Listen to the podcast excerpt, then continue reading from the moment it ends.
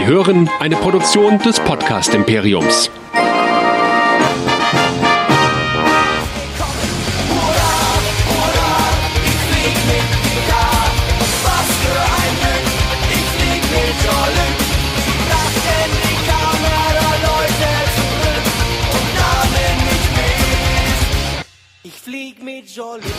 Herzlich willkommen zu Track Nerds, der Star Trek Show hier bei nerdizismus.de. Mein Name ist Chris und mit mir dabei Nerdizist Michael. Hallo. Hallihallo. Ja, letzte Woche haben wir noch einen auf die Mütze gekriegt, weil wir nicht sofort Picard besprochen haben. Heute bin ich froh, dass wir nur alle 14 Tage kommen. Denn zum einen konnten wir uns, also ich mich zumindest, sehr entspannt am letzten Wochenende zurücklehnen während alle anderen Podcaster draußen in hektischer Betriebsamkeit ausgebrochen sind, um möglichst noch fast schon zeitgleich mit Going Online bei Amazon Prime schon ihre Folge draus zu haben. Und da konnten wir uns sehr entspannt zurücklehnen und mal zwei Folgen auf uns wirken lassen. Und ich glaube, das ist auch gar nicht so schlecht gewesen. Aber dazu später mehr. Ich bin fast schon anderer Meinung als das, was du gerade gesagt hast, weil ich bin ein bisschen enttäuscht. Also wir hätten die erste Folge besprechen sollen und dann wäre vielleicht unser Optimismus in der zweiten Folge anders gewesen. Also man hätte anders auf die Serie geschaut nach der Episode, äh, Episode 1 als nach Episode 2. Und deshalb fand ich es auch etwas schade, dass wir nicht vielleicht erst Episode 1 zuerst besprochen haben. Aber so haben wir mehr zum Reden. du hast, ich, ich entnehme dem, dass du also Redebedarf hast. Definitiv. Wer mit uns reden möchte, der kann das ja auch tun. Und bevor wir in unser Folgenrecap einsteigen, Michael, wo kann er denn mit uns reden, der Hörer, der uns gerade hört? Vielleicht auch zum ersten Mal. Zum ersten Mal geht er natürlich auf nerdizismus.de, denn da findet ihr alles was wir jemals gemacht haben, alle unsere über 200 Podcast-Folgen, ich weiß nicht, wie viele es mittlerweile sind, ihr findet einen Abonnieren-Button, wo ihr es direkt in euren ESS-Feeder reinlesen könnt. Dann Spotify, iTunes, Facebook, Twitter, Instagram, YouTube, E-Mail und so weiter. Ich brauche gar nicht mehr aufhören damit. Und wer uns einfach nur schreiben will, info.nerdizismus.de oder natürlich habe ich mir jetzt die dumme WhatsApp-Nummer nicht aufgeschrieben, über WhatsApp einfach schreiben.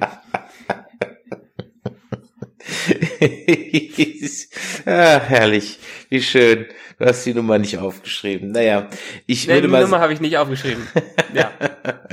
Gut, die Nummer könnt ihr übrigens auch der Webseite entnehmen, wie der Michael auch. ähm, äh, die steht auch bei Twitter und äh, damit wir das hier auch rund machen, möchte ich natürlich jetzt die Nummer auch nochmal vorlesen. Ihr könnt uns eine WhatsApp oder Telegram schicken an die 0152 596 47709. Sprachnachricht geht natürlich auch. Und wenn ihr wollt, dass wir das nicht verwenden, dann sagt es lieber gleich oder schreibt es gleich dazu. Ansonsten freuen wir uns da auf euer Feedback.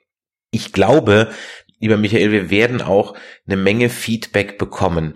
Denn auch hier, ich will nicht zu viel vorgreifen auf unsere Besprechung, weil ich seine Meinung im Detail auch gar nicht kenne. Und ich habe die anderen Casts äh, noch nicht gehört. Aber ich wage mal die kühne Prognose, wir werden wieder das andere Ende des Meinungsspektrums sein. Hm, vielleicht nicht ganz. Weil ich habe mal testweise einmal in den ersten, in die erste Folge von Red Letter Media dazu, zur ersten Folge Picard reingehört. Und ganz so hart wie die zwei Jungs würde ich das jetzt nicht bewerten, weil die erste Folge hat mir echt gut gefallen. Okay, dann würde ich sagen, beginne ich doch mal auch hier wieder mit meinen Folgenbesprechungen. Folge 1 Gedenken. Picard sitzt gemeinsam mit Data, der seine First Contact Uniform trägt, bei einer Tasse Earl Grey auf der Enterprise D in 10 vorne und spielt Poker. Mehr Fanservice in 30 Sekunden geht nicht. Noch bevor wir uns als Zuschauer so richtig heimelig fühlen, werden wir gemeinsam mit Jean-Luc unsanft aus unseren Träumen gerissen. Nein, nicht zehn vorne ist der Schauplatz unserer Geschichte. Wir schreiben das Jahr 2399 und sind in Labar, Frankreich, auf dem Weingut der Mischpoche Picard. Naja, was davon nach Generations halt noch übrig ist. Jean-Luc ist inzwischen 94 Jahre alt und lebt mit seinen beiden romulanischen Ex-Talchia-Agents Laris und Saban und einem Hund namens Number One ein zurückgezogenes, fast ruhiges Leben fernab von Starfleet und Co. Meanwhile in der Star Trek Version von Blade Runners Boston. Eine junge Frau namens Dash und ihr austauschbarer Diversity Alien Freund trinken Wein, als plötzlich eine Motorradgang ins Zimmer beamt, den Lover tötet und Dash entführen will. Da man aber in bester Filmattentäter-Manier ewig braucht, um in die Pötte zu kommen, channelt Dash unfreiwillig Douglas Quaid. Wer die Referenz jetzt verstanden hat, der kennt sein Verhöfen. Dann macht sie den Spitzbuben kurzerhand den Gar aus und sieht in einer Vision den alten Picard. Warum eigentlich den alten Picard und warum nicht einen jüngeren 20 Jahre? Egal. Vorspann. Der besteht aus einem symbolischen Splitter, der vom Himmel fällt auf eine Weinrebe, die zu einem Borg-Cube wird, der wird zu einer Art Neuron, dieser wird zu zwei Datenfragmenten, die zu einem DNA-Strang werden, das zu einem Auge wird, das zu einem Borg-Implantat wird, das zur Explosion von Romulus und schließlich zu Picard wird. Star Trek Fanfare. Weiter geht's. Zurück in Frankreich. Während mal wieder der Wein überwässert wird, bereitet sich Jean-Luc auf ein Interview mit Space Fox News vor. In der nun folgenden Expositionsbombe erfahren wir, dass der zum Admiral beförderte Picard maßgeblich an der Rettung von Millionen Romulanern vor der in Star Trek 2009 erwähnten Supernova beteiligt war. Wie schon in Star Trek Der Aufstand widersetzte sich Jean-Luc den Befehlen der Sternflotte oder auch irgendwie nicht, so ganz klar ist mir das eigentlich gar nicht geworden. Und dann macht Jean-Luc etwas sehr Unkluges. Er führt die Fox News Tante vor. Da diese die Rettungsaktion 10.000 Fähren für 900 Millionen Bewohner, die Rechnung mache ich später nochmal zu Ende, mit dem Bau der Pyramiden vergleicht, kann Jean-Luc nicht anders und muss den Oberlehrer rauskehren. Er knallt ihr mal eben Dünkirchen als Stichwort vor die historisch nicht allzu bewanderte Reporterbirne und bekommt prompt die Quittung. Ganz im Stile eines Empörungsreporters stellt FNN eine Verbindung zu einem zeitgleich stattfindenden Aufstand von Replikanten am Tannhäuser Tor an der Schulter des, oh, das war schon wieder der falsche Film, also eine Verbindung von Jean-Luc und dem Aufstand der Replikanten bzw. Androiden bzw. synthetischen mit ungefähr 92.000 Toten auf dem Mars her. Danach, so erzählt uns Expositionsgirl, wurden Replikanten verboten und Starfleet brach die Rettungsaktion für die Romulaner ab. Entrüstet bricht auch Picard das Interview ab.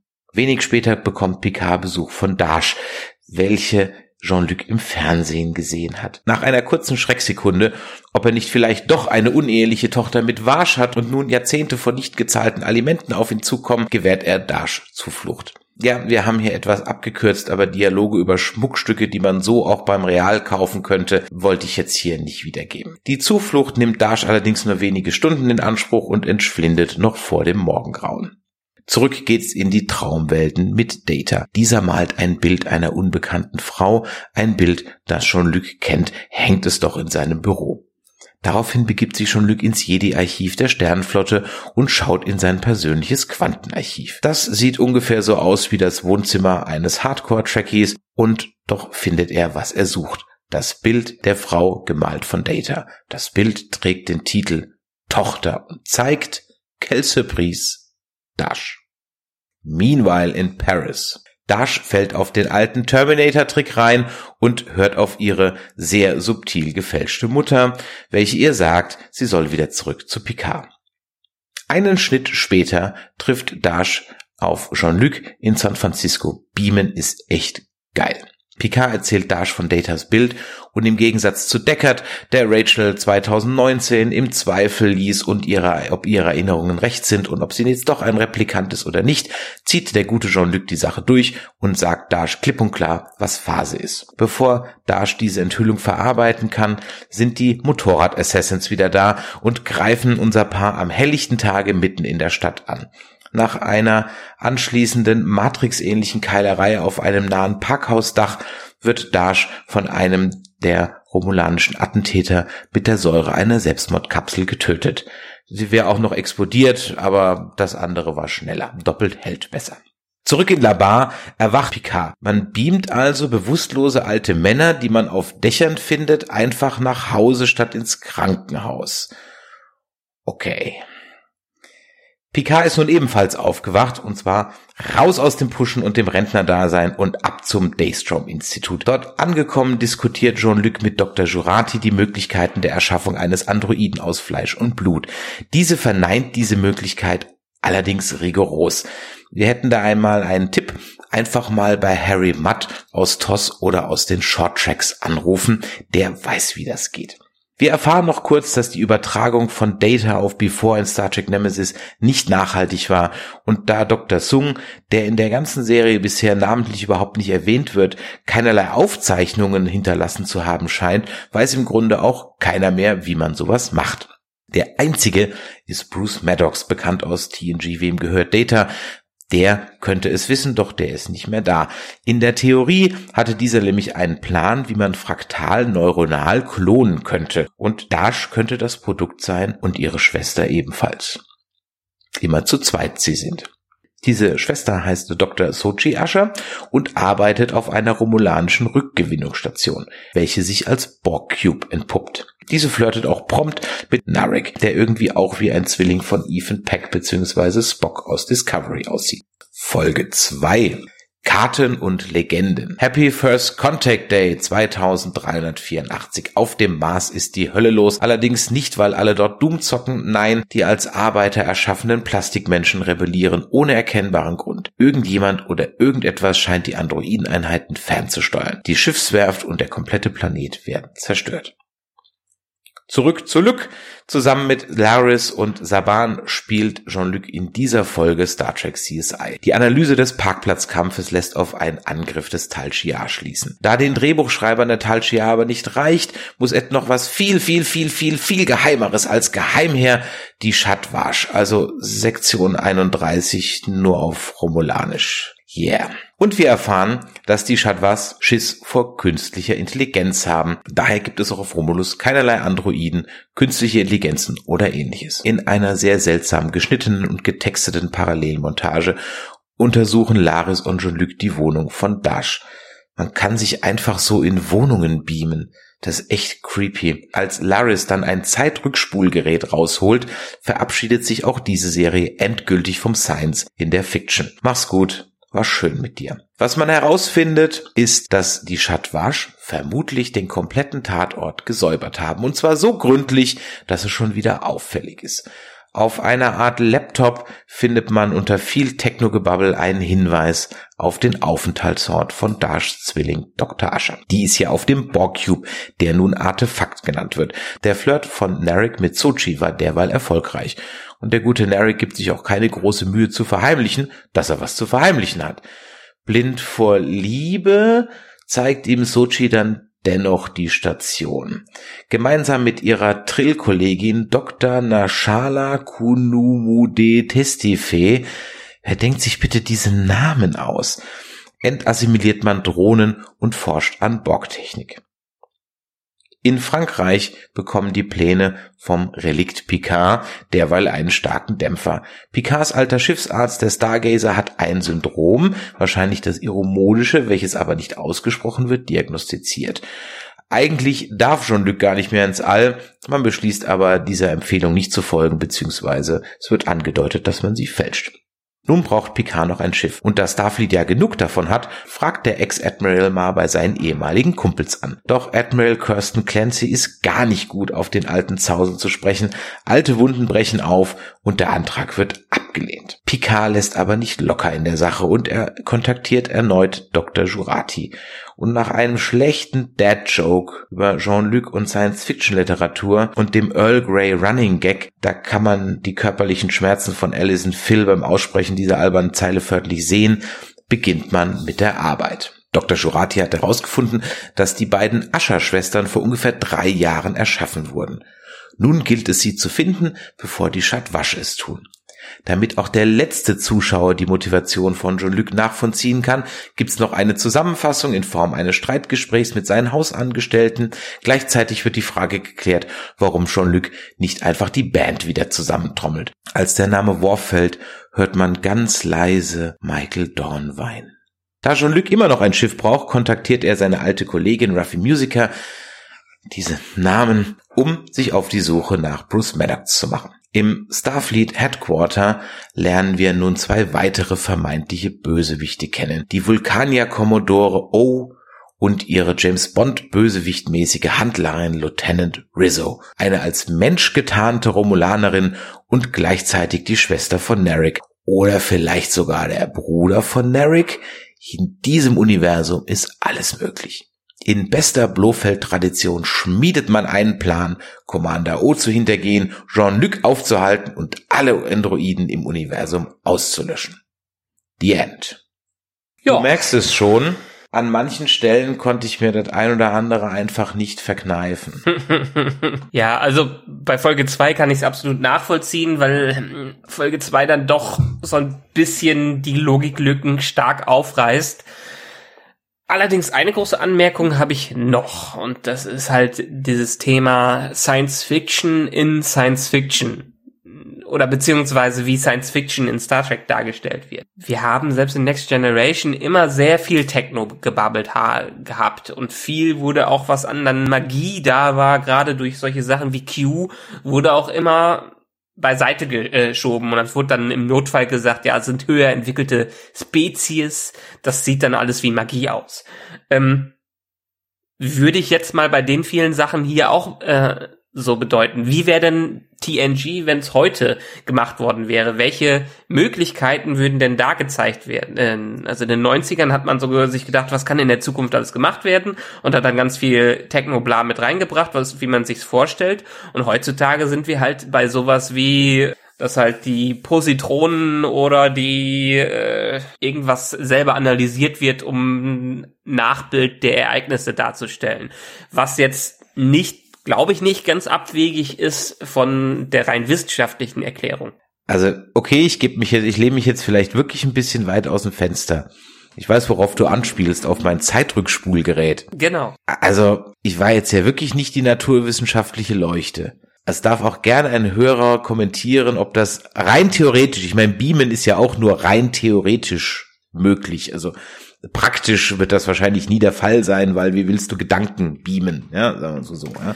Äh, Aber äh, ganz abgesehen davon, dass glaube ich die Energie zum Beamen äh, so hoch sein muss, vorhanden ist. Genau, und du würdest vorher verbrennen und so weiter. Das ist ein reines theoretisches ja. Konstrukt, schon klar. Genau. Ich bezweifle aber, dass es ein theoretisches Konstrukt für so ein Gerät gibt. Also ganz ehrlich, das also wie gesagt, wenn da ein Physikstudent oder Physiklehrer oder irgendjemand uns zuhört und der sagt, nö, nö, das kann schon sein, dann belehrt mich eines Besseren.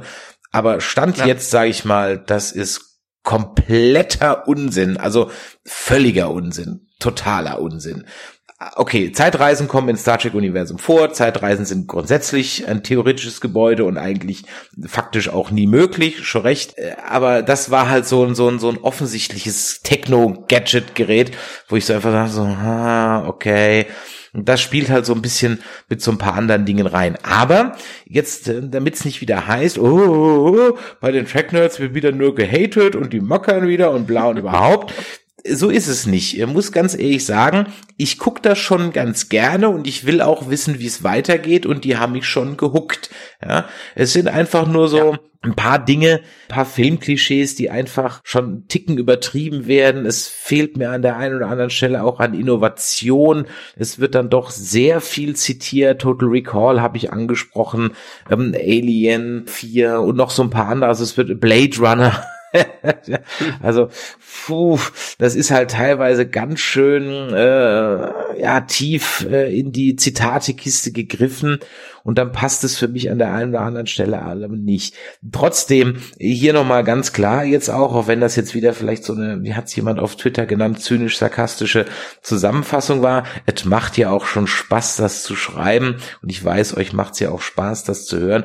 Trotzdem wollen wir an der Stelle jetzt mal nicht sofort den Stab über diese Serie brechen, weil nochmal, ich hatte Spaß, es zu gucken und das ist ja immer noch die Hauptsache. Trotzdem finde ich, sollten wir in unserem Podcast auch so ein bisschen den Anspruch haben, ein paar Dinge auch mal zu erklären oder auf ein paar Sachen hinzuweisen, weil es vielleicht der eine oder andere nicht mitgekriegt hat. Und erinnere dich an unseren Cast mit Mel über Terminator und so weiter. Wir müssen ja auch ja, an Menschen denken, die einfach nicht so tief im Star Trek-Universum drin sind, die jetzt vielleicht zum allerersten Mal eine Star Trek-Serie gucken. Also vollkommen recht und ich glaube, ich würde auch gerne einfach mit den ganzen positiven Sachen Mach der Serie Fang an. Weil, ähm, Fang an die Premiere, also das, das, die erste Folge, hat mir ehrlich gesagt, hat mich positiv gestimmt. Die zweite hat mich wieder am Boden so ein bisschen zurückgeholt, aber sagen wir mal, gehen wir rein von dem ersten Eindruck aus. Und äh, da hat die Serie für mich schon einiges richtig gemacht. Vor allen Dingen hat sie Picard für mich getroffen. Wenn man auch auf ein paar kleinen Sachen vielleicht rummeckern kann, äh, der Charakter von Picard ist einfach so, ist eine konsequente Weiterentwicklung von allem, was er früher hatte manche mögen da rummeckern, dass ja, ist, hängt da wirklich 30 Jahre später noch Data hinterher und hat so ein schlechtes Gewissen. Nee, für, mich, für mich ist dieser Picard, den wir hier sehen, eine wunderbare Mischung aus dem, den wir zuletzt in den Filmen und vor allen Dingen ähm, in, in All Good Things in der letzten Folge gesehen haben und dem Picard aus All Good Things aus dem Finale, der 30 Jahre oder was es damals war, auch weiter war. Also der alte Picard, den man da in der Folge, in, den, in der Doppelfolge gesehen hat. Also er ist nicht mehr so stocksteif, wie er früher war. Auch in Nemesis ist er noch ziemlich steif, muss man sagen. Ja, er hat einige Male gelächelt, aber Lächeln haben wir eher selten von einem äh, Jean-Luc mitbekommen. In der Version in All Good Things, da war er ja schon ein ziemlich seniler Mensch, dem man also das war wahrscheinlich auch ähm, genauso gewollt, damit alle erstmal den Eindruck haben, dass er vielleicht verrückt ist. Ähm, hier ist er jetzt in Picard in der ersten Folge ist er aufgelockert. Ist er, nimmt er das Leben lockerer, was man ja allein an dem Thema sieht, dass er in seinen Traum mit Data am Anfang in seinen Earl Grey ähm, Zucker und Milch noch mit reinpackt, was früher hätte nie passieren können. Also von daher als Figur, wie sie ihn eingeführt haben und wie sie ihn äh, weiterentwickelt haben, kann ich mir gut vorstellen, dass es ein Mensch ist, der 30 Jahre später lebt, der äh, so ein bisschen in der Vergangenheit auch hängt aus den Sachen, die er bereut und die er nicht wirklich machen konnte. Und er hat es ja auch selber, es wird ja auch selber irgendwann in der Episode betitelt, was so ein bisschen die Faust aufs Auge ist, dass er irgendwie in den letzten Jahren da äh, nur zum Sterben äh, wie eine alte Mumie da rumgehockt hat auf dem Weingut. Also Picard hat mir wunderbar gefallen. Ja, bin ich bei dir. In der ersten Folge. In der zweiten in der ersten können, wir, können wir gleich nochmal kurz drüber sprechen. Was mir gefallen hat, ich habe das auch bei den Short Tracks schon mal angesprochen, auch wenn wir den über den durchaus den Stab über die meisten der Short Tracks gebrochen haben, aber über eine haben wir es nicht, nämlich über Children of Mars. Und da habe ich gesagt, mhm. dass mir dieses Worldbuilding gefällt. Und auch wenn ich es gerade eben gesagt habe, naja, es ist halt ein bisschen Blade Runner nur in schön, ja, gefällt mir trotzdem mal so dieses Worldbuilding. Ja, wie sieht das so 400 Jahre später aus?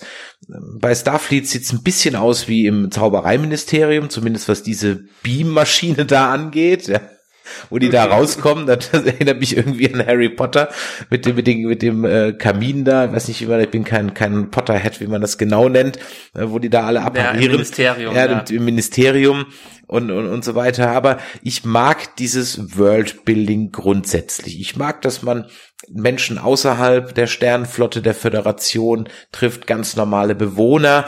Ich mag ähm, dass es ein bisschen auf der Erde spielt, auch in verschiedenen Schauplätzen und so weiter und so weiter. Ich mag, dass ähm, nicht alle äh, Alien-Spezies jetzt gleich rumlaufen. Also ich habe es auf Twitter geschrieben, die Romulaner haben endlich das Friseurhandwerk erfunden. Ja, also freue ich mich für sie. Allerdings, was dir was bei den Romulanern ganz krass aufgefallen ist, dass sie noch weniger als in Next Generation und äh, vielleicht auch zuletzt in ähm, Deep Space Nine und Voyager weniger äh, an der Stirn haben. Ja. Also das ist alles viel dezenter geworden. Naja, ich sag mal so, das ist so eine ähm, Make-up-Entscheidung, die habe ich mir auch mal notiert. Ich habe wirklich ein Problem, aber das ist, glaube ich, ein bisschen auch absichtlich gemacht hier Vulkanier und Romulaner auseinanderzuhalten. Das stimmt. Bei dem äh, Spock-Twin, bei dem äh, Spock-Zwilling hatte ich auch erst gedacht, hm, ist das jetzt ein Romulaner? Weil der hat ja auch äh, bewusst seine Haare alle vor der Und er hat auch äh, nicht diese, diese so genau, und er hat auch nicht diese V-mäßig zulaufenden Augenbrauen, es fehlen die Wünste ja. über den Augen. Der sieht aus wie Ethan Peck Punkt. Ja, ja so, genau. Ja. genau. Und, und auch die, die Commodore O, ähm, wenn da nicht so ganz in your face das ähm, Vulkanier-Logo eingeblendet worden wäre, ja, auf ihrem Schreibtisch, mhm. dann habe ich erst, hätte ich auch gedacht, hm, was ist, ich meine, da glaube ich ja immer noch, dass die vielleicht doch eine Romulanerin ist, wer weiß es, ja, aber äh, da hätte ich jetzt nicht, und da denke ich mir so, hm, wenn das jetzt jemand sieht, der von Star Trek nicht so viel Ahnung hat, dann kann der die überhaupt nicht auseinanderhalten, weil der hätte auch dieses Logo an dem Commodore-Schreibtisch gar nicht erkannt als Vulkanier-Logo und so weiter und so weiter. Also bei aller realistischen oder bei allem Unrealismus, dass ein Planet eine Frisur hat und einen Klamottenstil trägt, so wie das ja bei TNG oder überhaupt bei Star Trek oft ist. Ja. Alle Bajoraner laufen mehr oder weniger gleich rum, alle Romulaner laufen mehr oder weniger gleich rum, ja. Ähm, alle Cardassianer laufen mehr oder weniger gleich rum. Ist das ja jetzt ganz nett, aber es macht es halt dann wirklich schwierig, solches so gerade wenn sich Romulaner, Vulkanier jetzt bloß noch gar nicht mehr unterscheiden. Also da muss jetzt schon eine halbe Stunde zuhören, damit du weißt, äh, wer das jetzt eigentlich ist. Ne? Ja, das stimmt. Aber ich meine, es sind ja Schwesterspezies in dem Sinne. Äh, deshalb passt das ja auch, äh, auch ganz gut. Und wir haben bisher ja auch noch nicht wirklich viel von denen kennengelernt. Eher die Romulaner als die Vulkanier jetzt in Picard hier in der Serie an sich. Mhm. Es gab mal eine Zeit, da war das Wort Romulaner im Writers Room von Star Trek verboten. Aber mhm. die Zeiten sind wohl vorbei. Paar Sachen sind mir so, die, die müssen wir mal besprechen, weil ich hab's nicht ganz verstanden, ehrlich gesagt. Das ist mir nicht du so. Du hast es auf Deutsch. Du hast die deutsche Ich guck, ich guck es auf oder? Deutsch. Ja, ich habe aber an manchen Dingen auch auf Englisch mal geswitcht, um zu wissen, ob die Synchro jetzt es falsch übersetzt hat oder ob ich es irgendwie nicht mitgekriegt habe. Ja, oder oder mhm. ob das irgendwie. Also die Stimmen sind die gleichen geblieben? Mehr oder weniger, mehr oder weniger. Das passt ja. auch eigentlich ganz gut. Das ist anständig synchronisiert und so. Da ist ehrlich gesagt nicht viel zu motzen. Und wenn es nicht witzig ist, dann ist es im Englischen auch nicht witzig. Also auch da habe ich noch mal äh, die Übersetzung angemacht. Ich okay. wollte mal mit dir drüber sprechen, was ich nicht ganz verstanden habe. Warum hilft die Föderation den Romulanern erst sehr widerwillig und warum wird Picard die Schuld gegeben für den Androidenaufstand? Ich meine, den Klingonen haben sie doch auch geholfen, als Praxis explodiert ist. Das war natürlich gegen mhm. den Widerstand von Kirk, aber sogar der hat gesagt, na gut, ich find's zwar nicht dolle, aber ich mache dann eben. Ja, weil wir im langfristigen ja. einen Verbündeten kriegen. Das habe ich nicht verstanden. Warum dieser Widerstand und warum also irgendjemand hat das ja ausgenutzt anscheinend, die Schwäche mhm. der Föderation, weil da die 10.000 Schiffe da dann waren. Das deswegen war aber und deswegen ist jetzt Picard schuld, weil dann da Schweiß habe ich nicht ganz verstanden. Nein, nein, nein, äh, das ist ein bisschen anders gewesen. Also es ist auch ein bisschen eher in der zweiten Episode klar, klar geworden und ich schätze, da wird noch, werden wir noch mehr darüber erfahren. Also, letztendlich waren die Ereignisse ja so. Ähm, Romulus war von der Explosion bedroht, von der Supernova. Und die Föderation hat eine Rettungsaktion auf Drängen von äh, Picard und anderen wohl gestartet. Das heißt, diese ganzen Schiffe wurden auf dem Utopia Planetia Mars äh, auf der Station da gebaut, auf dem Mars da waren die schon wieder äh, äh, widerwillig. Kann ich mir vorstellen, allein deswegen, erstens waren die, äh, sind die Romulaner, das romulanische Imperium ja immer noch irgendwie so ein bisschen der Erzfeind gewesen, auch wenn man in Nemesis und vielleicht am Ende von DS9 so ein kleine Annäherungen, immer weitere Annäherungen äh, an die Romulaner gefahren hat. Äh, trotzdem ist es vielleicht so ein bisschen äh, Amerika, Russland immer noch, ich weiß es nicht. Ähm, der Widerstand war da. Und dann ist die, sind diese Explosionen da passiert.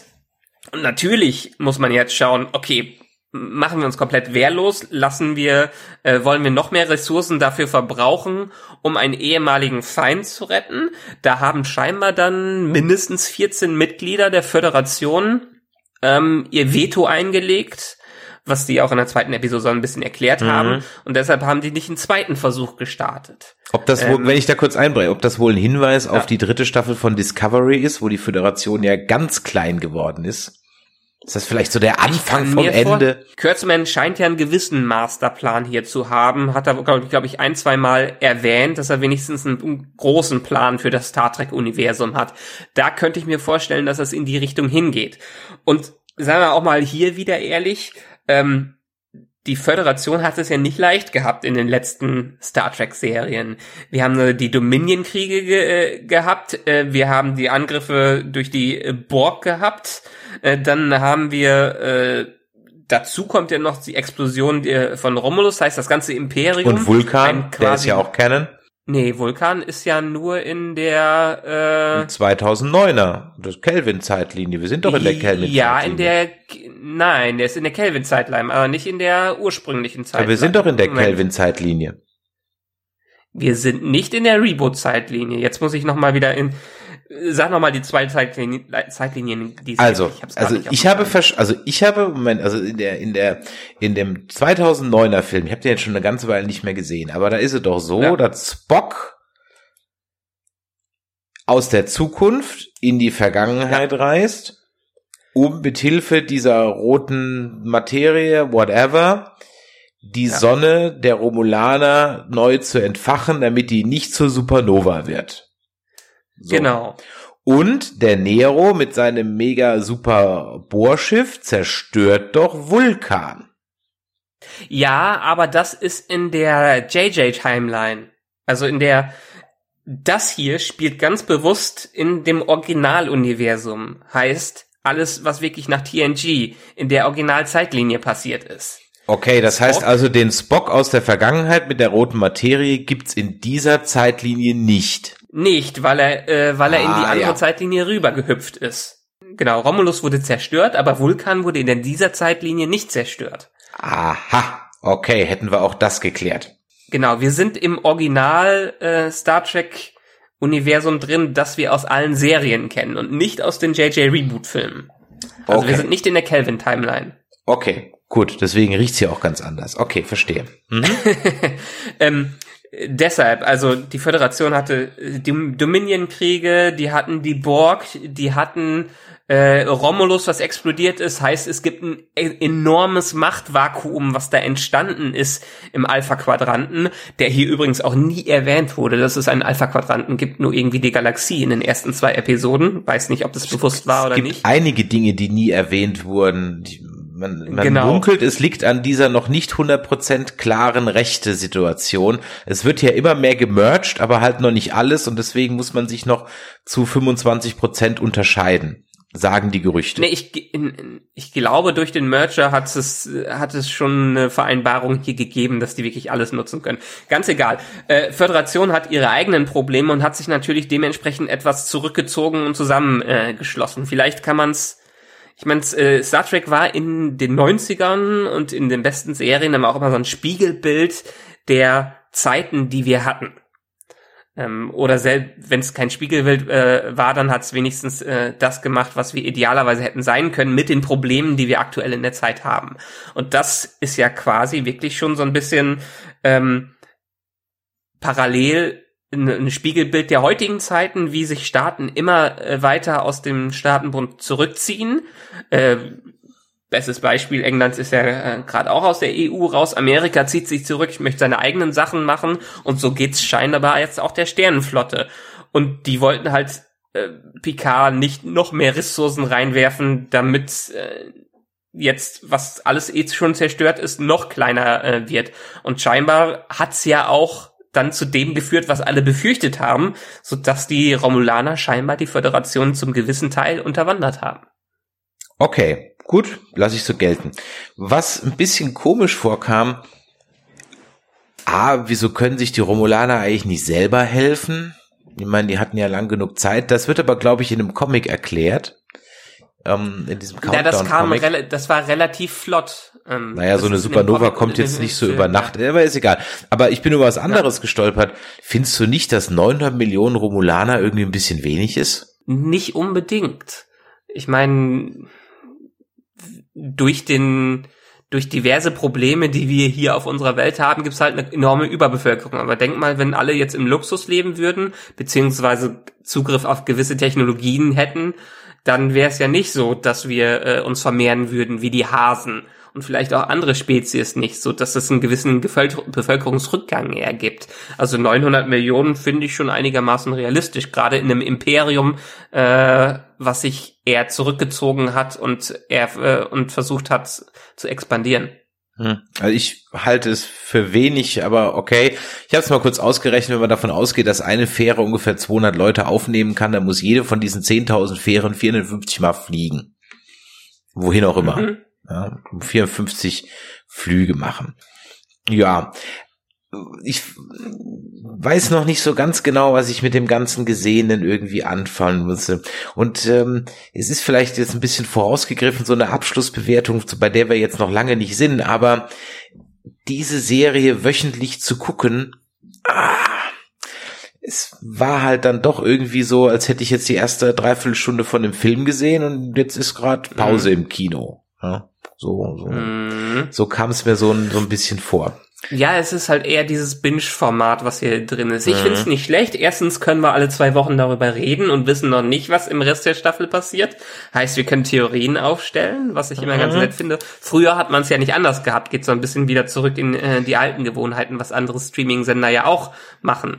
Und so hat man Zeit, sich darauf einzulassen und zu reflektieren, was können die Episoden und was machen die Episoden. Mhm. Ich finde es nicht schlecht. Äh, wenn man später nochmal guckt, dann ist es sicherlich sinnvoll, das durchzubingen, weil es ja eine große Story. Aber ich finde es nicht verkehrt, das jetzt erstmal so ein bisschen auf, aufzubrechen. Finde ich teilweise doch schon das bessere Format, wenn es nicht so wirklich ein großer Film ist. Und hier wurde es ja schön auf zwei Episoden eigentlich aufgeteilt, meiner Meinung nach. Kommen wir aber nochmal ganz kurz zurück zu der Erklärung, warum die Fox News Tante ähm, Picard mit dem Aufstand in Verbindung bringt. Denn da waren wir ja eigentlich ursprünglich von ausgegangen. Also das ist, da verstehe ich dann jetzt so, wenn ich deiner Erklärung folge, weil die Föderation praktisch diese Schiffe baut, die warum auch immer die Romulaner nicht selber bauen können.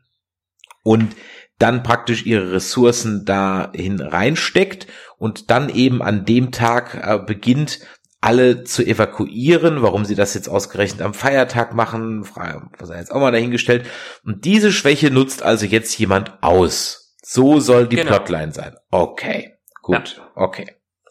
Verstanden. Genau, und Picard, ähm, also dadurch, dass es jetzt auch noch, wie wird's auf Deutsch, äh, Deutsch werden die genannt? Die Syntheten oder irgendwie sowas? Ähm, Synthetic ist es auf Englisch. Ja, ich weiß. Ähm, die sagen Androiden eigentlich die ganze Zeit. Die Androiden, okay, mhm. es sind die, die Androiden, weil hier sagen sie ganz bewusst Synthetics und nicht Androids. Androids hätte man ja, also synthetisches Leben ist was anderes als nur Androiden. Ähm, und Picard war ja ein großer Verfechter, gerade auch aus seiner Verf äh, Erfahrung mit Data von synthetischem Leben. Dementsprechend dadurch, dass die Androiden jetzt zurückgeschlagen haben oder die Androiden gerade das Problem waren, ist Picard ja noch mehr in Ungnade verfa verfallen. Außerdem ist es ja auch so, äh, dass Picard sich dann am Ende von der Föderation abgewandt hat, weil die Föderation einfach nicht auf das eingehen wollte, was er äh, wollte. Heißt, er ist da ausgestiegen, ist jetzt 15 Jahre nicht mehr da drin, kein Admiral, ähm, hat in einem TV-Interview auch noch schlecht über die Föderation geredet und dann geht er mit dem Mut in der zweiten Episode zur Föderation hin und fordert, äh, fordert Schiffe. also es war ein bisschen sehr naiv. Das habe ich mir auch gedacht, so, hm, wäre jetzt vielleicht nicht meine erste Anlaufstelle, meinen alten Arbeitgeber zu fragen, nachdem ich ihn gerade bei Fox News gedisst habe, ja. Hm, ja, genau. war auch ein bisschen. Aber auch hier passt es so ein bisschen wieder mit dem Picard von All Good Things. Weil da wollen sie mir auch nicht helfen. Ja, und äh, sie wollen ihm auch nicht helfen, äh, beziehungsweise Picard hat sich ja schon mal widersetzt bei äh, Insurrection, ne? Also das war ja, ja. Da, da ja auch.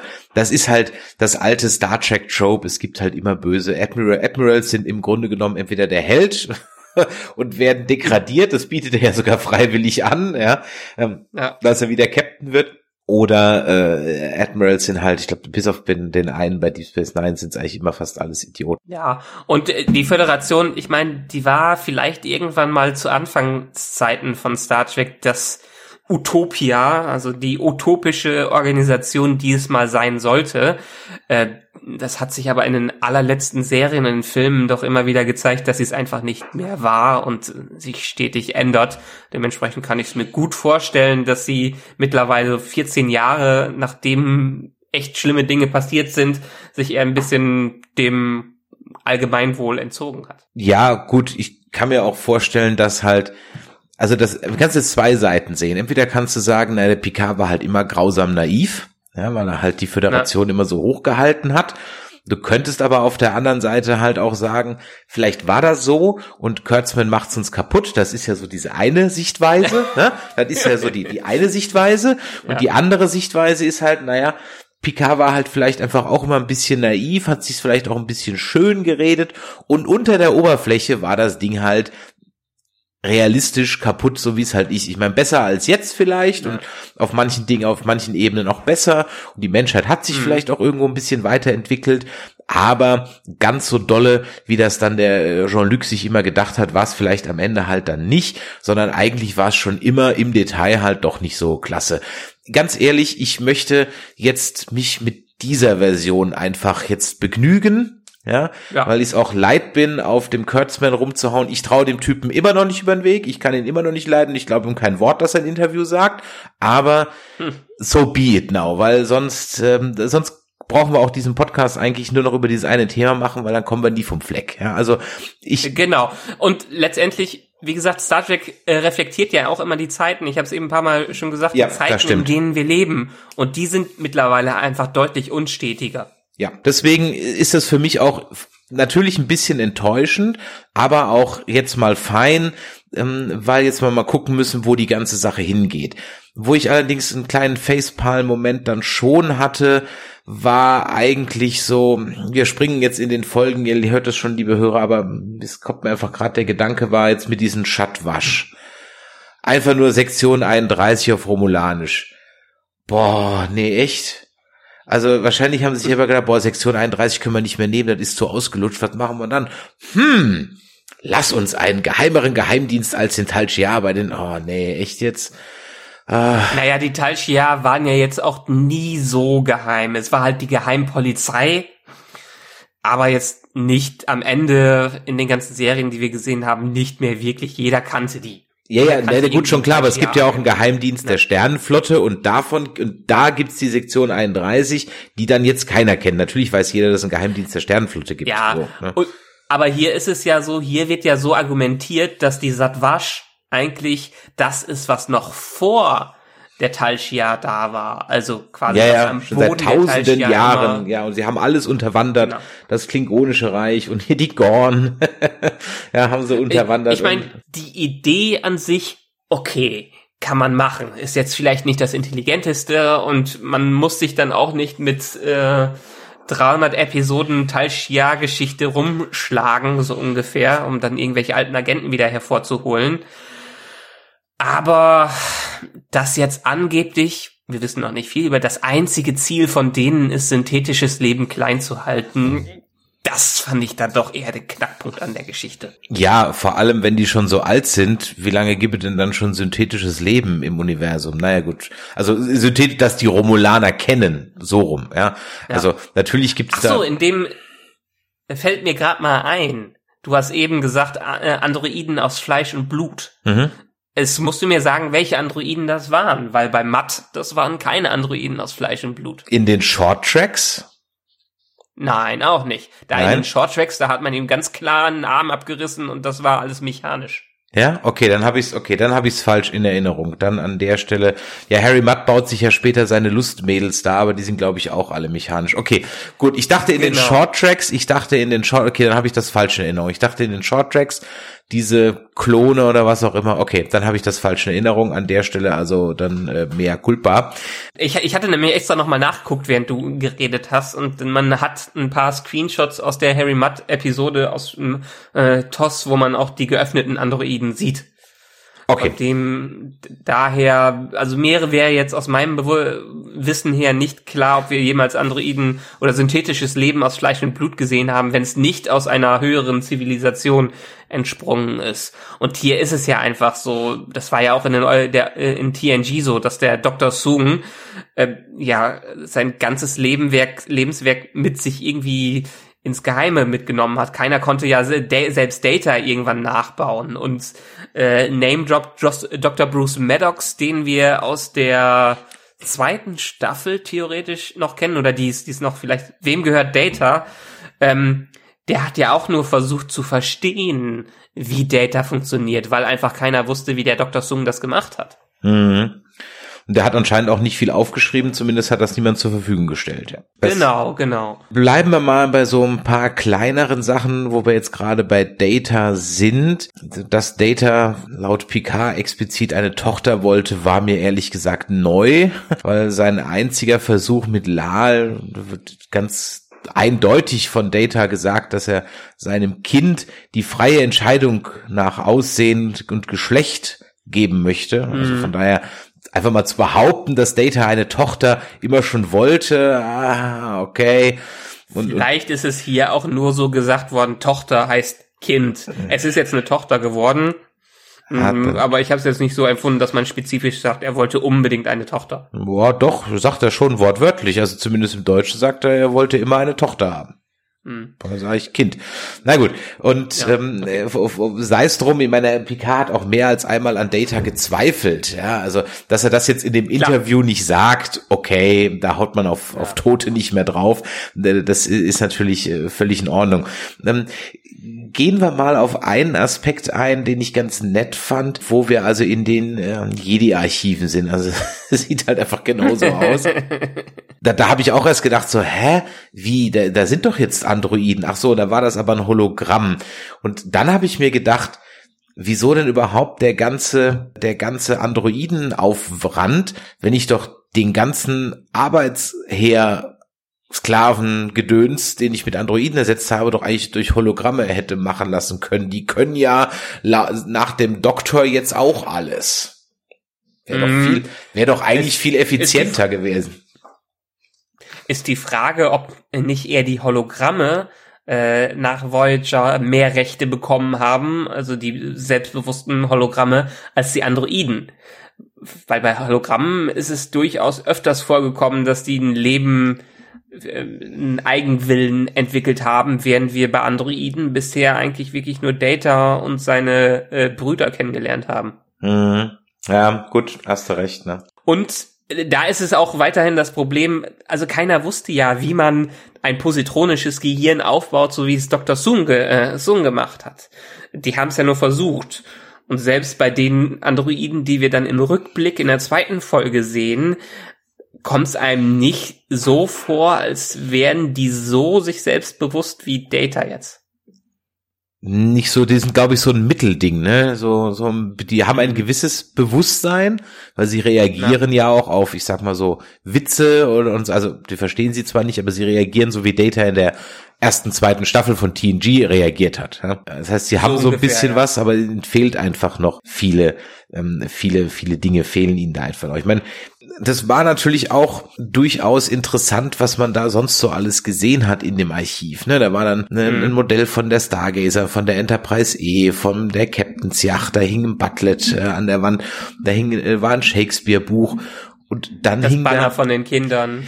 Ja, und da habe ich mich dann ehrlich gesagt gefragt, Moment mal, Picard mag keine Kinder und er mochte auch diesen Captain Picard nicht. Das heißt, er hat sich die Mühe gemacht, aus der kaputtgegangenen Enterprise aus Generations das auch noch rauszusuchen. also, okay. Hm. Naja, die, Fol die Folge hat uns ja, da war ja, hat er ja die Kinder durchs Schiff geführt äh, hatte ja gezeigt, dass er durchaus sich aufwärmen kann. Vielleicht hat er die so ins Herz geschlossen, dass er das als Erinnerung aufgehoben hat. Für wen sich Patrick Stewart erwärmen kann, sind ja Pitbulls. Ne? Und äh, der Pitbull, der da mitspielt, der ist ja auch einer von seinen Pitbulls, die er wohl über so eine Charity-Aktion immer rettet. Ach, okay. Ja, das also war Pat mir nicht, Patrick Stewart hat so so eine Foundation, was er halt als, als haben, ne? Die Schauspieler haben ja als Charity und als Foundation ja. und sowas. Und da rettet er Pitbulls und das ist einer von diesen geretteten. Das fand ich einen ganz interessanten, ganz interessanten Fun Fact. Ich meine, es sind ja durchaus einige Kleinigkeiten so hin und wieder da gestreut. Also zum Beispiel, als er dann ins, ins Hauptquartier kommt, dann hört man, dass im Hintergrund wird ein Admiral Gurney ausgerufen. Ich weiß nicht, ob du das gehört hast im Englischen. Im Deutschen ist es halt übersetzt, deswegen ist es mir aufgefallen. Und äh, okay. da habe ich mir gedacht, da klingelt's doch, Gurney, Gurney, Gurney. Stimmt, Patrick Stewart hat in Dune einen Charakter gespielt, der Gurney hieß. okay.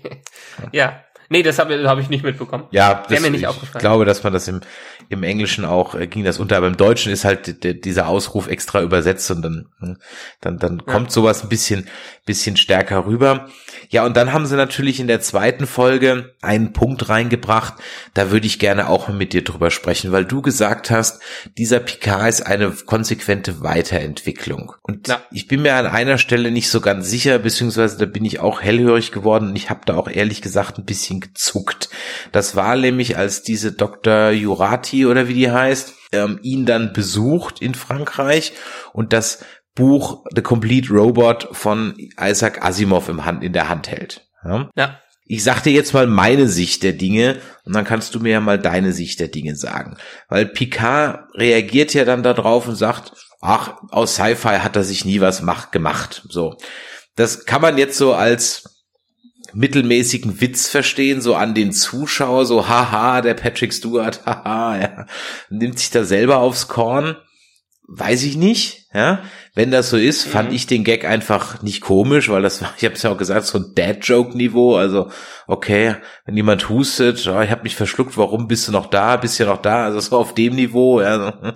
ähm, weil wenn man sich halt mal ein bisschen mit Isaac Asimov beschäftigen würde und nicht einfach nur den Wikipedia-Eintrag lesen würde, dann würde man eigentlich wissen, dass A, Isaac Asimov die Robotergesetze äh, entworfen hat, die sicherlich einem Picard gut als Leitlinie ähm, äh, stehen, wo er doch so ein Fable für künstliche Lebensformen hat. Können wir gleich drauf eingehen. Aber dass ein Picard dann sagt, er macht sich nichts aus Sci-Fi, das halte ich ehrlich gesagt eher für ziemlich gewagt, die These. Denn äh, Isaac Asimov hat mal gesagt, dass Science-Fiction-Geschichten mögen den blinden Kritiker und Philosophen von heute zwar trivial erscheinen, aber der Kern der Sci-Fi, ihr Wesen, ist für die Rettung der Menschheit entscheidend geworden, wenn wir überhaupt gerettet werden wollen. So, äh, das heißt, wenn man dieses Zitat kennen würde, was sie offensichtlich nicht kennen, dann haben sie gerade aus ähm, Picard einen blinden Kritiker gemacht, ja, der äh, Sci-Fi als Trivialliteratur abtut. Und damit habe ich ein Problem. Ja, damit habe ich Mhm. ernsthaft ein Problem. Das heißt, entweder es war halt so ein Gag um des Gags willen, dann war der aber einfach schlecht, oder es soll was aussagen. Und dann ist es für mich keine konsequente Weiterentwicklung des Charakters Picard, weil der würde so nie was sagen.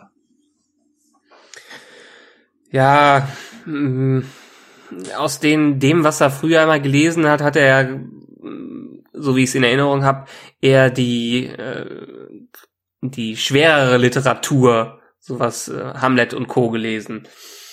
Deshalb Shakespeare und alles sowas kann ich mir vorstellen, dass er zumindestens sich mit diesen Themen jetzt nicht so sehr beschäftigt hat. Und einerseits habe ich es so ein bisschen abgetan als äh, alter Mannwitz und andererseits als selbstbewusster Serienwitz, die ich aber nie mag. Nicht bei einer Serie wie Next Generation oder Picard in einer Episode, die sich eigentlich selbst ernst nimmt. Bei so Spaßepisoden, klar, kann man es machen, aber ansonsten mag ich solche, die die vierte Wand so ein bisschen durchbrechen. Ja, genau. Nie. Das hatte, das hat auch in, ich weiß nicht, ob du schon die ersten Folgen von The New Pope gesehen hast. der Nein, noch nicht, Staffel. nein, aber ich habe aus dem Trailer Da schon gibt's- gemerkt, dass der, dass im Trailer guckt der wohl auch schon öfter in die Kamera und grinst da rein, irgendwie Ja, sowas. nee, nicht, nicht ganz, aber John Malkovich macht ja in dieser Staffel mit. Ja, Und als Papst, und an einer Stelle, damit spoiler ich nicht so viel, sagt äh, der Papst halt, äh, oder sagt die eine, sie sehen ja aus wie der, äh, wie der eine Schauspieler, äh, wie John Malkovich. Hm. Und der sagt, ja, aus dem habe ich mir nie was gemacht. Na, Genauso ja, okay. wie in, Mhm. O- in Oceans 12, äh, wo plötzlich Julia Roberts auftaucht und gegenüber von Julia Roberts aufspielt. Ich, diese selbstbewussten Witze, die, finde ich schlecht und die funktionieren für mich nicht. In der Art und Weise. So habe ich ihn den Witz genommen. Und wenn man jetzt tiefer reingehen würde, wie du es jetzt äh, gegangen bist, ja, äh, sieht man auch einfach viel mehr Probleme damit. Aber ich glaube, es ist einfach eine Wegwerfzeile gewesen, die sie aus Spaß und der Freude mit reingebracht haben, die aber hier eher wahrscheinlich unpassend ist. Ich hab's, ich hab's einfach als alter Mannwitz äh, abgetan. Er ist halt, er ist halt 14 Jahre, lebt auf seinem Weingut und ist vielleicht ein bisschen ansatzweise senil geworden und auch ein bisschen, äh, ein bisschen lahm im Kopf und da habe ich es abgetan, deshalb hat es mich jetzt nicht so dermaßen gestört. Hm, okay, ja, ich kannte halt das Zitat ungefähr, ich habe mich so locker dran erinnert und ich musste natürlich auch bei der zweiten Folge auch durchaus an diese Robotergesetze denken. Jetzt habe ich sie erwähnt, dann will mhm. ich sie mal kurz erwähnen. Also der Isaac Asimov. Der, weil Asimov ist ja auch nicht unbedingt leichte Literatur. Nein, absolut nicht, absolut nicht. Keine trivial, ist kein, kein Raketenheftchen. Ähm, also die drei ähm, Gesetze, Robotergesetze in einem Roboter darf kein menschliches Wesen wissentlich verletzen oder durch Untätigkeit wissentlich zulassen, dass einem menschlichen Wesen Schaden zugefügt wird. Nummer zwei, ein Roboter muss dem ihm von einem Menschen gegebenen Befehlen gehorchen, es sei denn, ein solcher Befehl würde Regel eins verletzen. Regel 3. Ein Roboter muss seine Existenz beschützen, solange dieser Schutz nicht mit Regel 1 oder 2 kollidiert. So, das sind also die drei elementaren Robotergesetze, die man sozusagen als Grund Fail-Safe in jedes künstliche Leben implementieren sollte, damit er halt eben nicht das bei rauskommt, was auf Utopia Planitia rausgekommen ist. Ja, aber wenn diese äh, drei Gesetze jemals in irgendeinem Film wie iRobot oder so etwas erwähnt worden sind, sind sie mindestens dafür da, um gebrochen zu werden. ja. Das stimmt. Selbst, selbst wenn wir sie jemals in Star Trek gehört hätten, ähm, dann wären sie, hätte man genau in der Episode gewusst, dass genau das Gegenteil eintrifft. Das ist und richtig, ja. Ich meine, Data, Data war ja auch, du hast eben gesagt, klar, in einem Fernsehinterview wird der niemals sagen, dass er an Data gezweifelt hat. Und klar hat er an Data gezweifelt. Wir haben genug Episoden, wo Data seltsame Sachen macht. Alleine die Episode, und das passt sehr gut zu dem Anfang, zu der zweit, äh, zweiten Folge, wurde Data ja auch aktiviert von Dr. Sung, um zu dem Planeten hinzuholen. Mhm, richtig, ja. Und hat die Enterprise übernommen. Das war so rum, ne? Ja. Ich bin mir nicht mehr sicher, wie, wie es genau äh, war. Auf jeden Fall wurde Data ferngesteuert und aktiviert. Und daran musste ich direkt denken, als ich diesen äh, Androiden gesehen habe, wie er ferngesteuert wurde. Oh, stimmt, da hast du recht. Ich musste nicht direkt an diese Folge denken, aber ja, du hast recht, da gab's mal eine. Ja, stimmt. Ja, ja. Von daher, das würde auch wieder passen, dass irgendwie vielleicht äh, Bruce Maddox, der das Ganze studiert hat, oder irgendwer, der vielleicht an alte Dr. Zoom-Daten gekommen ist, genau diesen Trick für sich auch ausnutzt. Weil wenn sie jetzt, ich meine, letztendlich haben sie ja gesagt, dass sie mehr oder weniger aus einem Positron aus Datas Gehirn versucht haben, alles aus Data wieder rauszuziehen. Die Theorie würde ich jetzt auch mal so ein bisschen in Frage stellen. Passt so ein bisschen zu zu, zu der DNA-Theorie, dass man aus einem der, äh, dass man aus der DNS, aus einem DNA-Strang äh, alles klonen kann, was in einem Menschen so passier passiert. Das habe ich jetzt mal so ein bisschen damit äh, verbunden, kommt mir aber auch äh, etwas spanisch am Ende vor. Also bei da war der zweite Punkt, wo sich Science für mich über den Jordan gesprungen ist, weil das ist halt immer noch eins und null, ja, und äh, da gibt's kein 1,5, sondern man, ja, also du, du, kannst ja auch nicht aus einem Bit, den du von der Festplatte hast, die ganze Festplatte wiederherstellen. Ja. Also naja, aber bei, was auch wieder trotzdem passt, ist bei äh, bei der CSI Romulus ähm, Szene dass man selbst gelöschte Daten wieder in irgendeiner Art und Weise äh, wiederherstellen kann. Das funktioniert ja bei Festplatten, weil bei klassischen Festplatten das ist schon ja weg. richtig. Ja, das stimmt. Ja, das stimmt schon, aber so meinte ich das jetzt nicht. Also nur wenn du ein ja. Bit kopierst einer Festplatte irgendwo anders hin, kannst du ja nicht die Festplatte, von der du es kopiert hast, wiederherstellen. So meine ich es eigentlich. Ja, das stimmt. Ja, das, das, das, stimmt. Wobei dann die Herleitung, wie sie drauf kommen, dass die Schwester woanders ist, die fand ich dann gar nicht so unclever, sozusagen. Ah, da gibt's auch so ein, so ein kleines Tag, was immer vergeben wird und das haben, haben die bestimmt vergessen und so. Ja, okay, das, mhm. das, das war noch ganz okay. Aber es gab doch so ein paar Sachen. Deshalb ja CSI Romulus. Die Szene ja. hat schon, bis auf so ein paar kleine Sachen, hat schon ja. ganz gut funktioniert. Ja, das stimmt allerdings. Aber trotzdem kam mir dann der Gedanke, den ich halt auch in der Zusammenfassung hatte, man kann sich einfach so in Wohnungen reinbeamen. Boah, wie creepy ist das denn? also, so, hm. Es wird wahrscheinlich nicht so einfach gehen. Ähm, Hoffen wir mal. ja, hoffen wir mal. Ich glaube, das braucht jetzt nicht unbedingt viel Erklärung. Es wird keiner jetzt nach dem Mädchen fahnden, weil der scheinbar auch keiner sich wirklich dafür interessiert hat und die Mutter ja ganz offensichtlich auch ein Fake war. Heißt, die Wohnung wurde bis auf äh, von der Satwasch noch, noch von keinem betreten oder abgeriegelt oder so. Ich schätze mal, wenn die schon in der Tal Shia vorher waren, seine beiden Kumpane, die mir ganz gut gefallen, seine oh, ja, Pfleger. Ja, weil der eine aussieht wie John Malkovich. ähm, äh, die beiden Pfleger hatten, hatten sicherlich als Ex-Talchiar einige Möglichkeiten, dann in sowas einzubrechen. Ja, wahrscheinlich das. Geben wir ihm den Benefit of the doubt.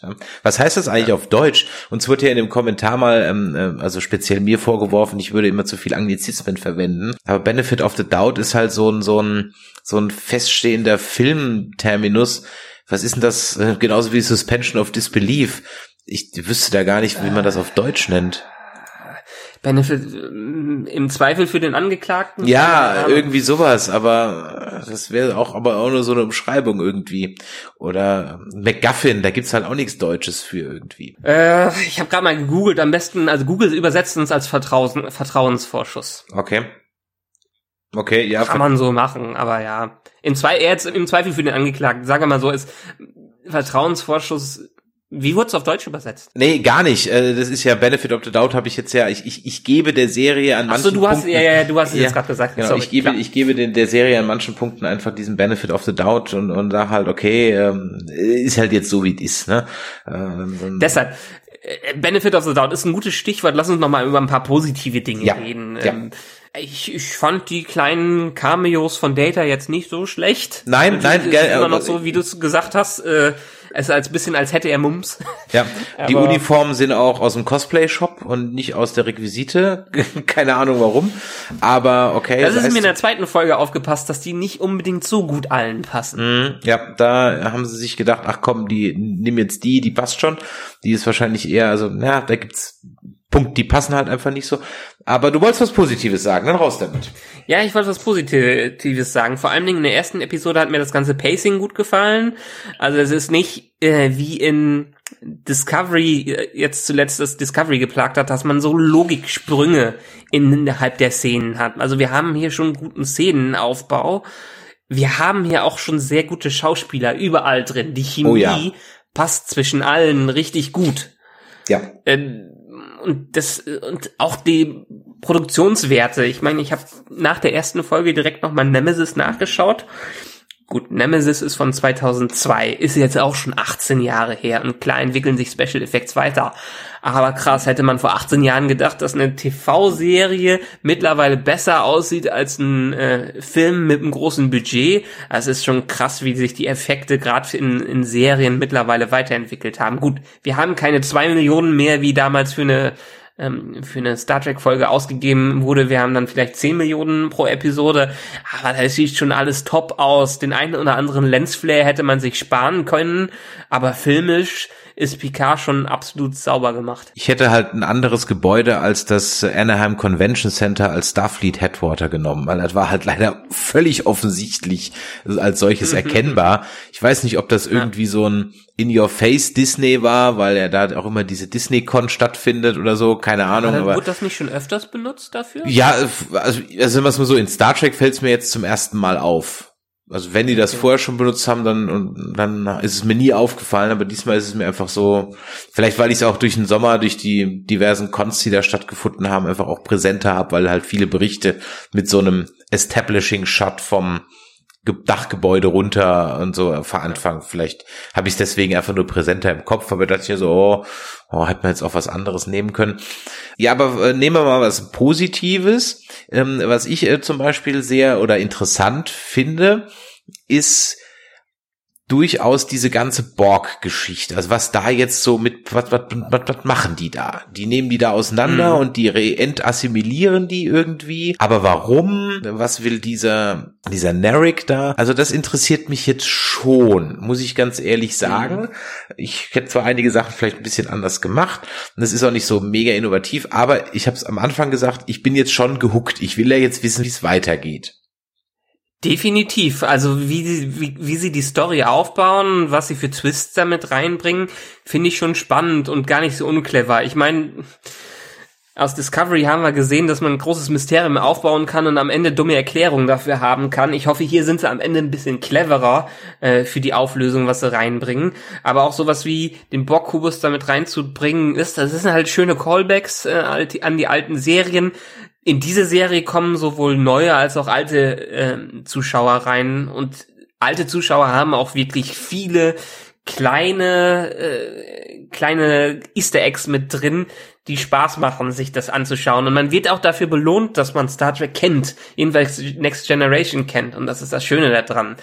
Allerdings bei dem Borg Cube bin ich mir gerade noch nicht so sicher, weil ich habe in irgendeinem Review gelesen, dass in der Aftershow, die immer in den USA auf CBS All Access zu Star Trek läuft, einer der Produzenten zu Folge 2 ein bisschen ausführlicher über den Borgkubus geredet hat. Und scheinbar ist das kein geheimes Projekt, sondern ein Projekt, an dem viele äh, Spezies teilnehmen, um einfach ja die Rückgewinnung zu starten. Das scheint unter der unter der Haube der Romulaner stattzufinden, aber scheinbar ist es so ein internationales Projekt wie meinetwegen die äh, die ISS, wo die dann versuchen hier statt den Weltraum zu erforschen, die Borg zu erforschen und die alten Borg wieder aus dem Kollektiv äh, rauszugliedern und denen so wie Seven of Nine ein neues Leben äh, zu geben und dass die ich weiß jetzt nicht Sochi oder wie heißt sie Sochi Sochi ja äh, die Sochi, der Dr. Sochi. Was übrigens ein Schnaps in Korea ist. nee, Sochu heißt der Schnaps. Oder so ähnlich, okay. Der ist Sochu, okay. Äh, Sochi auch entsprechend da arbeitet, um halt die Psychiaterin für die Leute zu geben, die jetzt aus dem Kollektiv wieder entfernt. Also das hat man so ansatzweise so ein bisschen äh, da alles mitbekommen, aber nicht so in your face. Und das, ich muss mir diese Aftershow noch mal anschauen. Ich glaube irgendwo bei ähm, zumindestens Twitter oder Instagram konnte man sich die eine Folge anschauen und da wird scheinbar einiges über den Borg-Kubus erzählt, was mir jetzt in der Folge nicht so bewusst war. Ich hatte es auch eher wie so ein Geheimprojekt verstanden, aber scheinbar ist es nicht so geheim, wie wir es bisher äh, gefunden haben. Da hast du mich falsch verstanden. Ich hatte es nicht als Geheimprojekt äh, bezeichnet oder doch? Dann habe ich mich so. falsch ausgedrückt. Nein, also ich kann ich kann ja verstehen, dass man es mit der Musik, die da so oder so kommt und so, ne, dass man da schon denken kann, dass das so ist. Nein, aber ich habe das schon so verstanden, dass sich alle Alpha-Quadranten-Bewohner da Wissen über die Borg verschaffen können, um in Zukunft gewappnet zu sein. So habe ich das verstanden. Okay. Ja, so ja. würde ich das verstehen. Welcher Kubus das ist, keine Ahnung, das könnte wahrscheinlich der, der aus Voyager sein. Ja, das hieße aber dann, dass Janeway die Borg dann halt doch nicht komplett äh, gekillt hat, sondern Nee, muss es ja definitiv ja. Äh, so sein, weil die haben ja drauf äh, gesagt, die ist vom Kollektiv abgetrennt. Ah ja, stimmt, genau. Richtig. Kollektiv zu geben. Ja, genau, richtig, genau. Da hat er mir gesagt, es gibt, deswegen muss es das noch geben, ja. Ähm, ein paar Easter Und Eggs. Was, ja. was wettest du da drauf, dass wir spätestens Staffel 2, die übrigens schon bestätigt wurde, mhm. ähm, mindestens einmal die Borg als Bösewicht reinbekommen? Naja, zumindest in so einer Form, dass halt der Kubus wieder erwacht, wobei da rechne ich eigentlich jede Sekunde mit.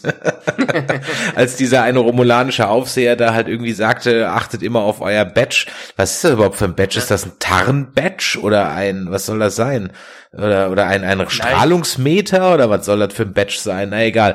Und ähm, äh, da hat er ja schon mehr oder weniger angedeutet. Also da wird ja die Pistole schon im ersten Akt gezeigt, die im zweiten dann verwendet wird. Also das, das ist ja ist ja so. Aber ähm, es, wo wir von Easter Eggs äh, sprechen, äh, die Admiral Clancy, das ist wirklich ein kleiner Fun Fact. Die war mal Fähnrich auf der Enterprise. Sogar in okay. einer TNG-Folge. Ja, ja die gleiche Schauspielerin. Also als namenlose äh, Fähnrich an der, an der Steuerkonsole. Aber es war die gleiche Schauspielerin. Mhm. Ja, von daher nehmen wir es einfach mal, dass die im Kennen ist. Ja. Und wir haben Fuck Nummer zwei und drei in Star Trek. Nachdem Tilly in Disco ja schon mal Fuck gesagt hat, äh, hat die Admiral Clancy Tante ja auch das Fluchen nicht verlernt. ja. Stimmt, aber das haben sie, glaube ich, schon öfters erwähnt, dass sie das jetzt ein bisschen aufbrechen, dass es nicht mehr ganz so politisch korrekt ist. In den 90ern durfte man es ja auch nicht in den ganzen Serien im öffentlich-rechtlichen Fernsehen. Hm, ja. Ja, nu, wie geht's weiter? Was äh, wird, ähm, ich glaube ja, du, du hast mir, glaube ich, mal im Chat geschrieben nach der ersten Folge, ob der Maddox hier als Bösewicht etabliert wird. Ich glaube, das ist eine falsche Fährte. Hm, hm. Ich weiß es nicht. Ich denke auch, dass diese Commodore O, dass die keine Vulkanierin ist, sondern dass die Romulanerin ist. Mal gucken. Oder dass die halt selber nicht weiß, dass diese Lieutenant Rizzo ein Romulaner ist. Ja, und die wird von denen hintergangen.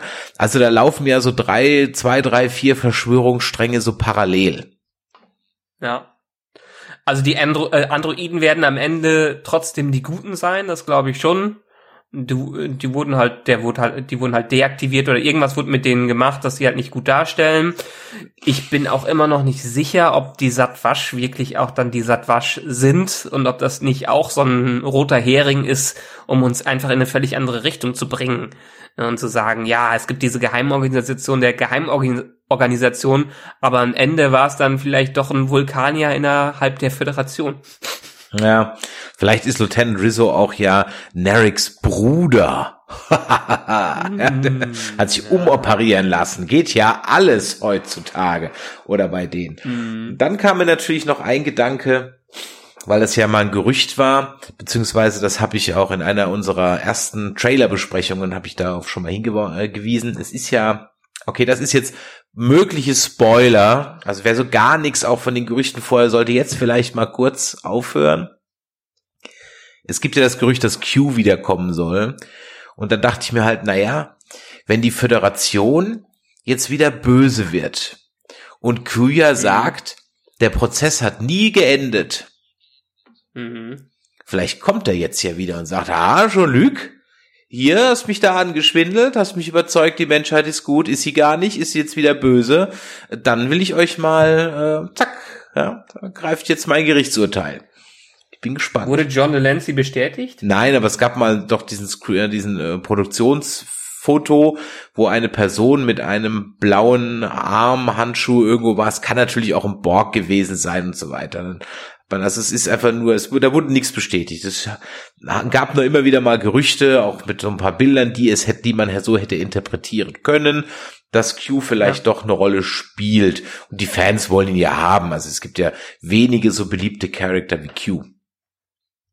Ich weiß allerdings nicht, ich meine, Q war ja immer schon so eine Sache, die außerhalb des Ganzen stattgefunden hat, außerhalb der vielleicht eher seriöseren ähm, Gesamtstory, die so ein bisschen dahinter war im Konflikt, Konflikt mit den Romulanern und ähnliches. Ich weiß nicht, ob er jetzt so gut da reinpassen würde. Vielleicht in einer zweiten Staffel. Und das würde halt wirklich das ganze Kontinuum da brechen, wenn man jetzt wieder ankommen würde. Ja, der Test hat nie aufgehört, jetzt seid ihr gleich alle tot. Ja, damit vielleicht jetzt nicht, aber ich könnte mir schon vorstellen, also ich bin einfach noch verbrannt durch Discovery ja. Deswegen. Also eine Worst-Case-Theorie, eine ganze Worst-Case-Theorie mhm. von mir ist, dass sich die ganze AI, auf die sich dann die Satwasch bezieht, obwohl das ja noch wieder tausende Jahre her ist, äh, Control ist aus dem dass wieder auf Control zurückgeht. Oh mein Gott.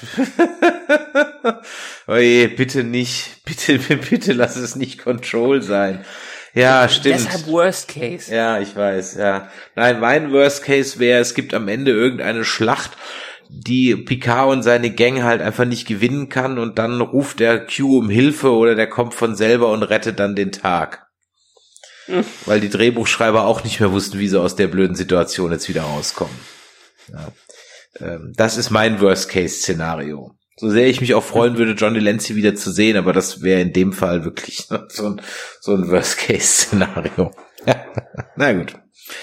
Ja. Michael Dorn wurde wirklich noch nicht bestätigt als irgendwie Gaststar, oder? Weil du nicht, hast es am wüsste. Anfang in deinem Recap gesagt und wir hatten es auch schon vorher geschrieben, letztendlich dadurch, dass er einmal Name-Drop von Jordi und äh, Worf hier drin war, was sowieso seltsam ist, weil wenn man ganz zurückgeht, ist eigentlich Jordi der beste Freund immer von Data gewesen und nicht ja. Picard in dem Sinne.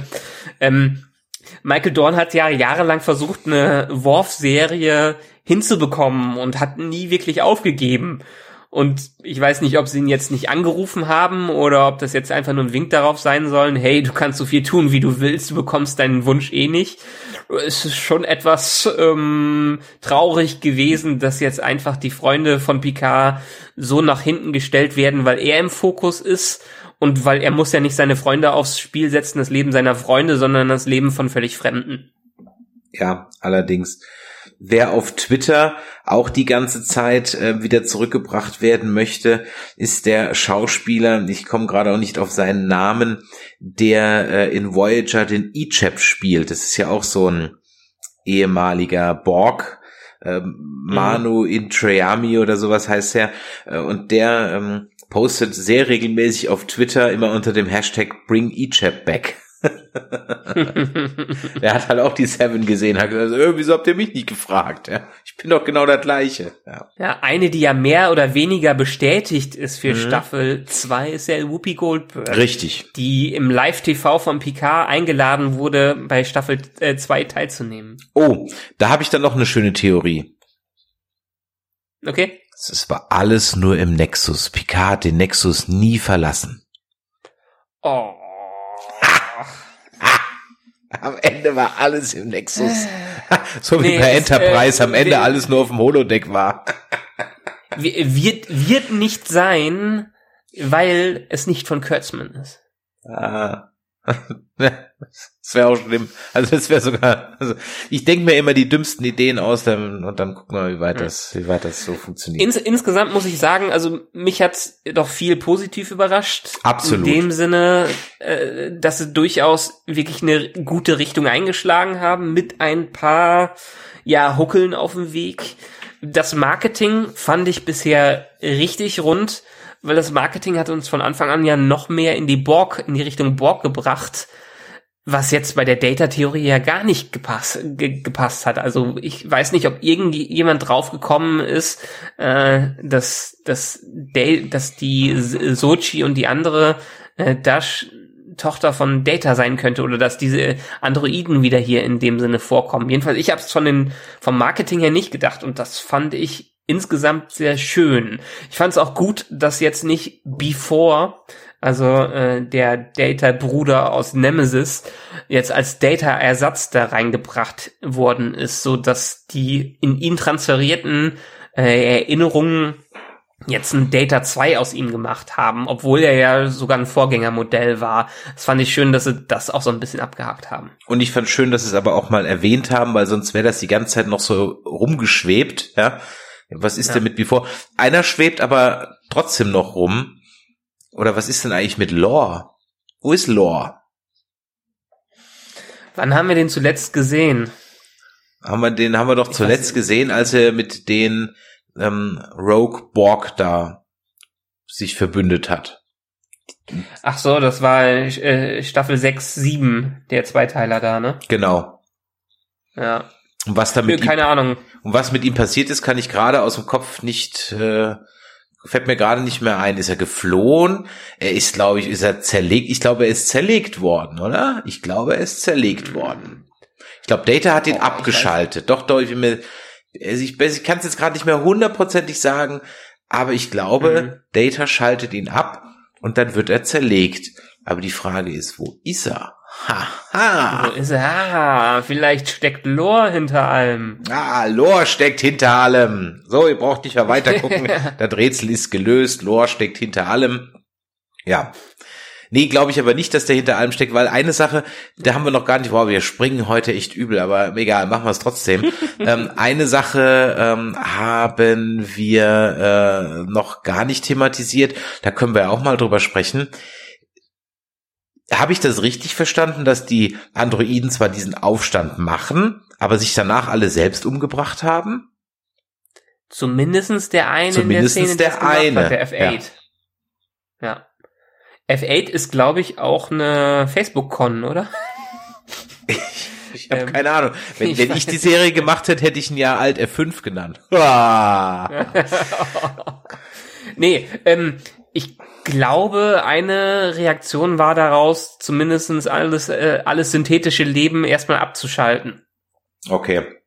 Ja, aber die Frage ist ja, was war was der Sinn dahinter? So wollten die ihre Problem wollten in die sich äh, in sich selbst erschafft, weil äh, die haben ja ganz offensichtlich noch künstliche Intelligenz bei sich rumfliegen. Nein, mir ging es nur darum, war dieser Aufstand jetzt ein Aufstand der Androiden für mehr Rechte offensichtlich ja nicht, sondern es war ein inszenierter Aufstand mit dem Ziel, etwas zu zerstören. Aber es war ja dann wohl nicht so, dass es dann eine Androidenarmee gab mit einer Flotte, gegen die man dann hat kämpfen müssen. Sondern die ja. haben einfach die Schiffswerften zerstört und gut. Naja, also da bin ich mal gespannt, wo diese Story noch hinführt. Also, wenn man so durchzählt, dann sind das ja eine ganze Menge Plotlines und so Subplotlines, die da so mitschwingen. Das ist, Gefällt mir, gefällt mir, Fall. gefällt mir. Das gefällt ist, mir wirklich. Ist schön. Und ich glaube, wir, ich glaube, nächste Folge geht's auch endlich in den Weltraum hinaus. Ja. Das wäre dann auch. Ich weiß, schön. dass die ganzen Presseleute ähm, die ersten drei Episoden zu sehen bekommen haben. Und die haben gesagt, ab Episode drei geht's erst richtig los. Also quasi haben wir Episode eins bis drei so ein bisschen die Vorgeschichte und da ab da äh, weiß, weiß auch noch kein anderer mehr. Na dann. Ja, dann müsst ihr auf uns warten, bis wir dann Episode drei und vier gesehen haben. Dann könnt ihr hier vor den Track Nerds mehr hören. Der ein oder andere von euch wird uns aber vielleicht nicht nur hören, sondern nächste Woche Samstag am 8.2. in Leverkusen sehen. Da nochmal an der Stelle nochmal vielen Dank für die erste ausverkaufte Nerdizismus-Show. Wir freuen uns schon wie Bolle drauf. Und natürlich kommt mhm. davon auch ein Cast. Ja, Michael, hast du noch was? Ich habe nichts mehr für heute. Mir fielen sicherlich noch einige Sachen ein, so wie gesagt wurde, dass die Romulaner nicht viel mit synthetischen Leben oder sowas machen und hm. dementsprechend ihre was jetzt äh, auch nicht so stimmt, es gibt eine TNG-Folge, da redet ein Romulaner mit Data und sagt, hm, unsere Kybernetiker würden sich sehr für sie interessieren. Aber egal. Nee. Egal. Aber ansonsten, Egal. nö, wir haben eigentlich alles gesagt und der Rest, den hat das Internet sowieso schon komplett auseinandergenommen. So sieht's nämlich aus. Wenn euch das heute hier gefallen hat oder wenn es euch nicht gefallen hat und ihr uns auseinandernehmen wollt, dann haut in die Tasten oder lasst uns eine Sprachnachricht da, denn wir wollen euer Feedback und wir freuen uns auf euer Feedback und wir möchten auch natürlich auch in der nächsten Woche gerne eine Feedbackrunde oder in der übernächsten Woche gerne eine Feedbackrunde beginnen. Also von daher schreibt uns eine Kommentare, wie findet ihr ähm, die neue Picard-Serie? Teilt ihr unsere Meinung? Waren wir zu kritisch? Haben wir die richtigen Dinge angesprochen? Haben wir vielleicht sogar was vergessen? Oder haben wir irgendwo kompletten Unsinn gesprochen? Schreibt eine E-Mail an info@nerdizismus.de oder schickt uns eine WhatsApp oder eine Sprachnachricht an die 0152 596 47709.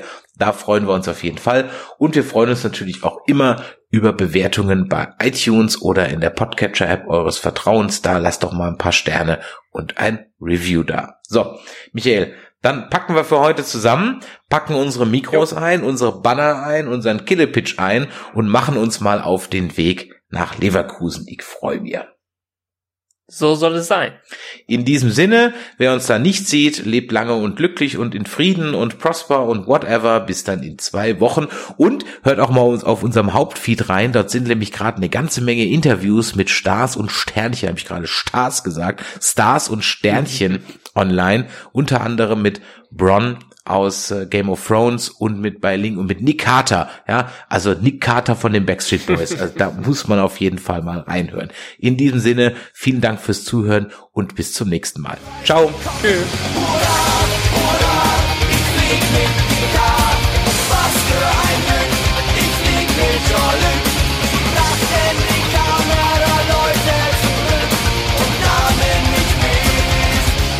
Ich flieg mit Jolly.